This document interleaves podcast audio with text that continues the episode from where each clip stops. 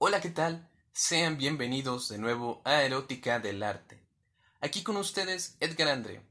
En el programa anterior estuvimos hablando sobre el dadaísmo y sus principales características, además que estuvimos tratando la vida de, de estos tres personajes principales y más emblemáticos del movimiento.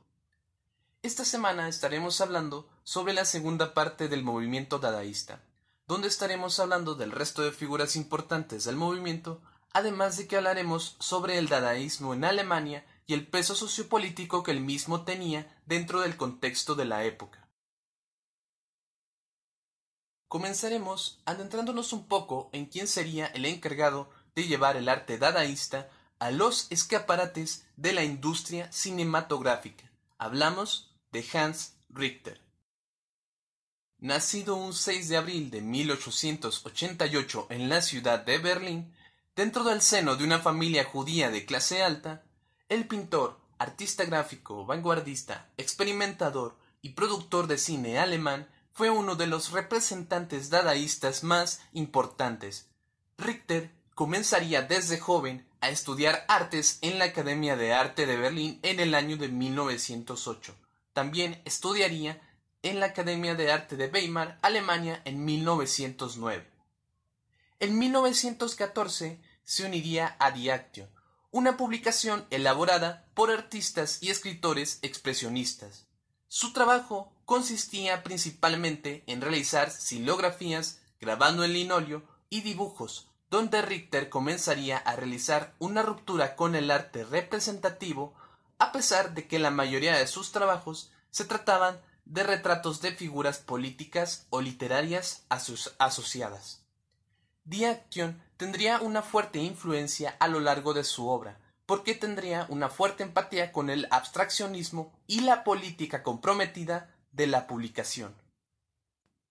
En 1914, durante el periodo de la Primera Guerra Mundial, sería reclutado por el ejército alemán, resultando herido en batalla mientras servía en una unidad de artillería ligera en Vilna, Lituania. Posteriormente sería enviado a un hospital de la ciudad de Zúrich, donde se encontraría con Tristan Sara, Hugo Ball, Jan Arp y algo llamado dadaísmo. Hans Richter estuvo involucrado de 1917 hasta 1919 en distintas representaciones dadaístas, mostrando por primera vez sus pinturas en la Gallery Corray.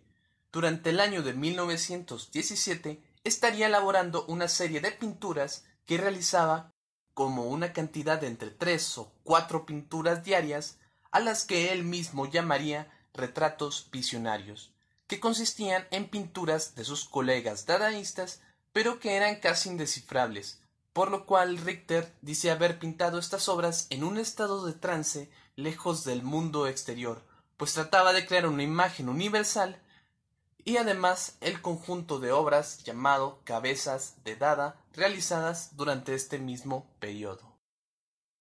A inicios de 1918, Tristan Sara le presentaría a una persona con la que Richter tendría una gran afinidad. Hablamos del pintor sueco Viking Egling quien había estado desarrollando un trabajo teórico y sistemático sobre el arte abstracto. Richter, al compartir estos intereses por el arte abstracto, tendría una gran afinidad con este personaje, lo cual los llevaría a colaborar en 1920 dentro del texto llamado Lenguaje Universal, que define al arte abstracto como un lenguaje que se basaba en las relaciones polares elementales derivadas de las leyes de la percepción humana. Richter tenía en mente que un lenguaje tan abstracto podría estar más allá de todas las fronteras nacionales. Visualizaba un nuevo tipo de comunicación que estaría liberado de todas las clases de alianzas nacionalistas que arrastraron a la sociedad hacia la Primera Guerra Mundial. Richter trabajaría junto a Egling realizando lo que ellos mismos denominarían como película abstracta.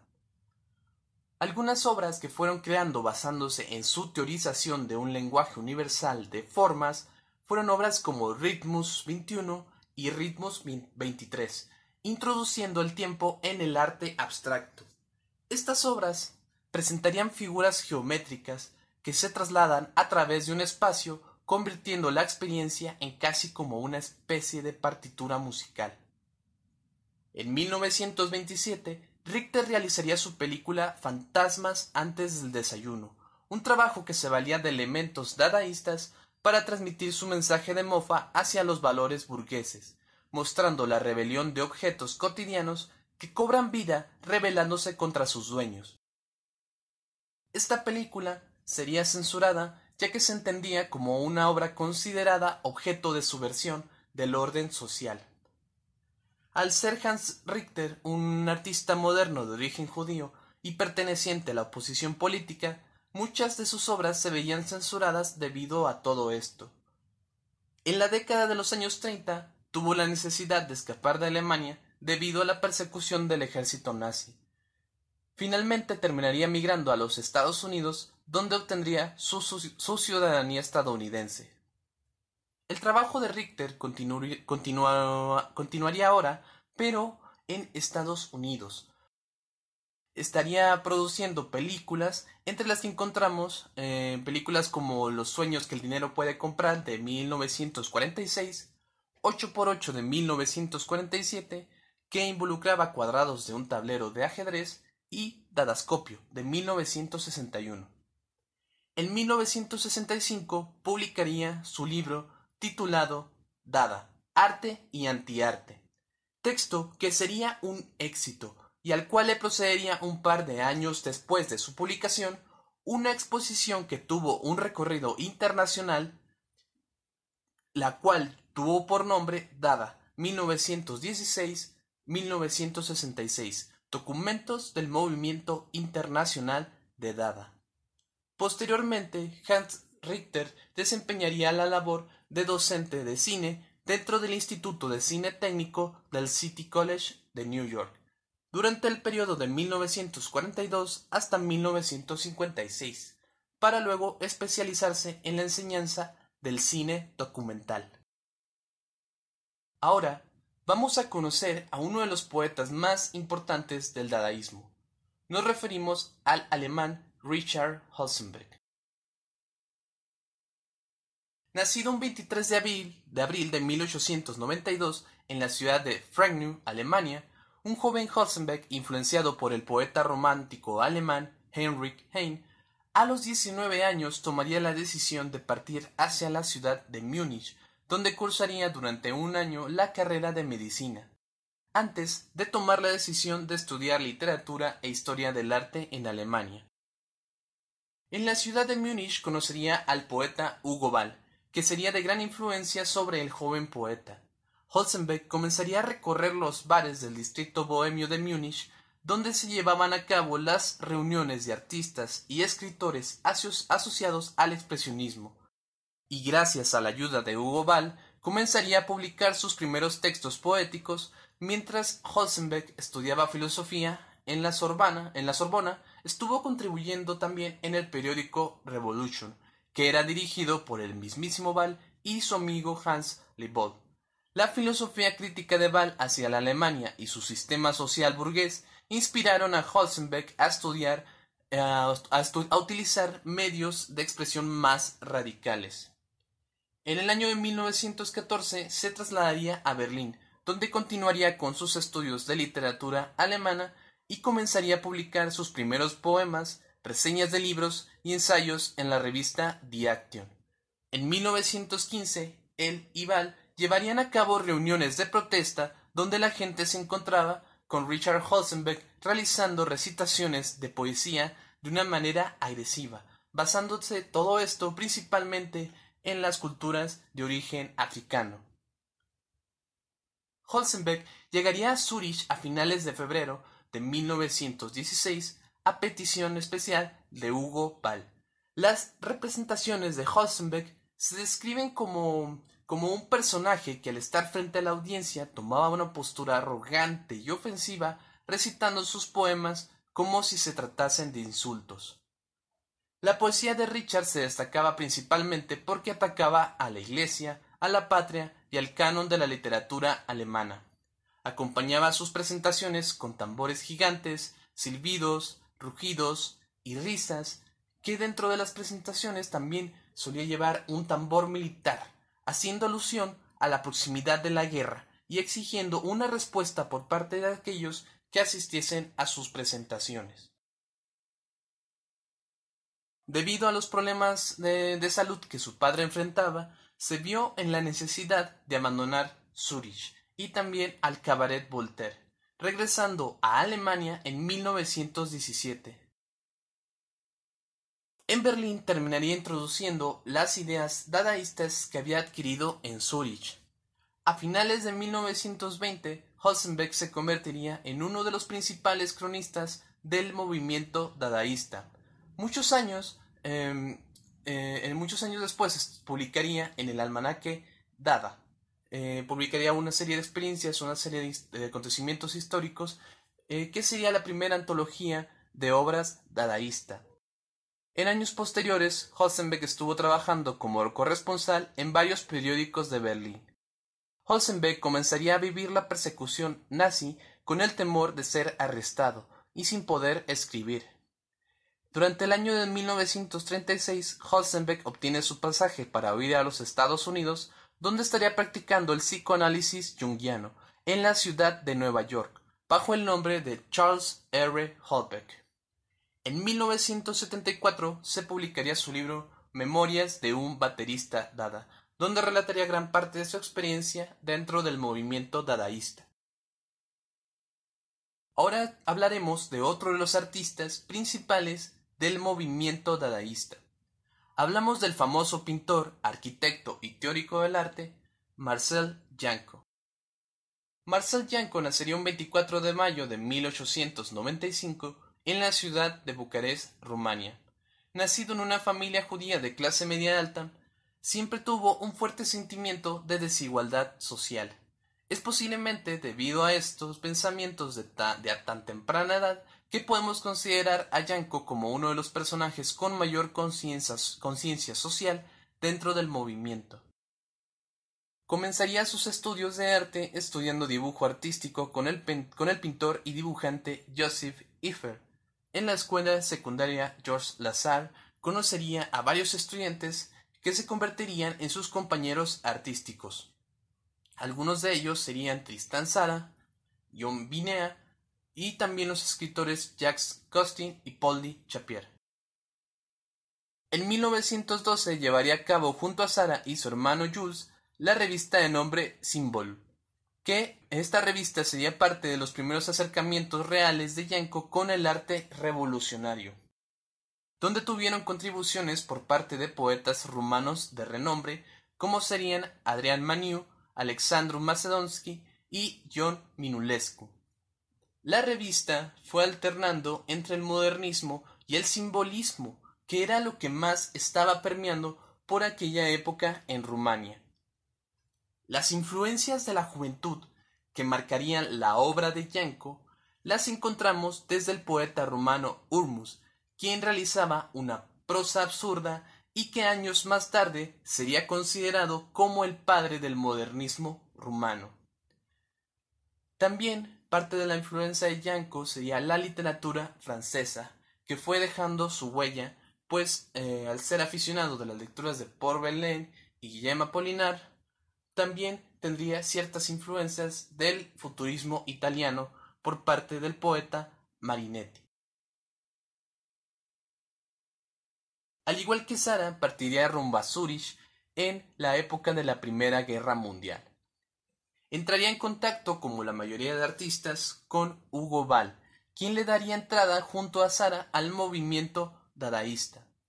Hugo Ball quedó sorprendido, pues a diferencia del tono irónico del resto de los participantes, lo observaba más como a un hombre de, carácter melancólico. En el anecdotario nos encontramos que no fue hasta que llegaron este grupo de rumanos al Cabaret Voltaire que las presentaciones allí se fueron tomando mucho más atrevidas, principalmente por parte de Sara y Holzenbeck.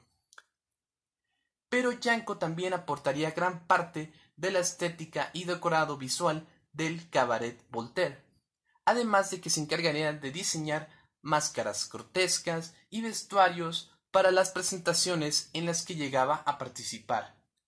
ya que fuera, ya fueran dando conciertos silbantes o recitando los famosos poemas simultáneos junto a Sara y Hosenbeck, Yanko tuvo grandes aportaciones al movimiento dadaísta, que sirvieron para darle una mayor publicidad al movimiento.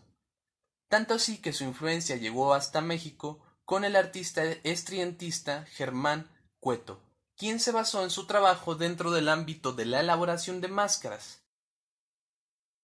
Posteriormente participaría eh, Yanko en las exposiciones grupales de Dada, incluido un programa de 1917 donde se presentaban bocetos de Val, eh, Tristan Sara, Emmy Jennings y el mismo Yanko. También cabe recalcar su labor como escenógrafo de distintas obras del dramaturgo Oscar Kokoschka. Entre las disputas que existían dentro del movimiento dadaísta, nos encontramos con la lucha entre el nihilismo de Tristan Sara y el arte por el arte de Hugo Ball. Por lo que Yanko estaría más de acuerdo con la opinión de Ball, generando así disputas principalmente con Tristan Sara, a quien llegó en su momento a llamar autopromotor vengativo e incluso acusándolo de comerciar ilegalmente con opio. Posteriormente, Yanko se uniría a los constructivistas, que serían eh, miembros postada, como Jan Arp, Fritz Baumann, Hans Richter, Otto Morach, etc. Dentro de su manifiesto, el grupo declararía que su intención era reconstruir la comunidad humana, preparándolos para el fin del capitalismo. Yanko se afiliaría al grupo denominado Artistas Radicales, quienes estaban en contacto con la Revolución Alemana. Posteriormente, Yanko iría a Francia, donde conocería a quien sería su esposa, una chica católica suiza llamada Amélie Michelin Lily Ackerman. A fines de 1921 volvería junto a su mujer a Rumania, donde comenzaría sus primeros trabajos de arquitectura en el año de 1922, mismo año en que junto a su viejo compañero John Binea fundarían la revista de política y arte contemporáneo.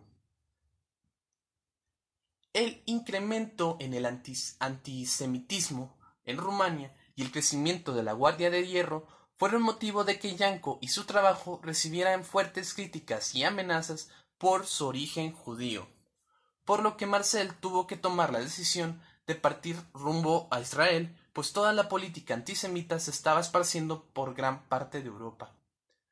Ya en Israel continuaría con su labor como arquitecto, destacando principalmente la aldea Ein ubicada en el distrito de Haifa al norte de Israel, pues en 1953 Marcel Yanko se encargaría de convertir la aldea desierta que había quedado así tras el éxodo de 1948, donde muchas comunidades palestinas fueron desterradas.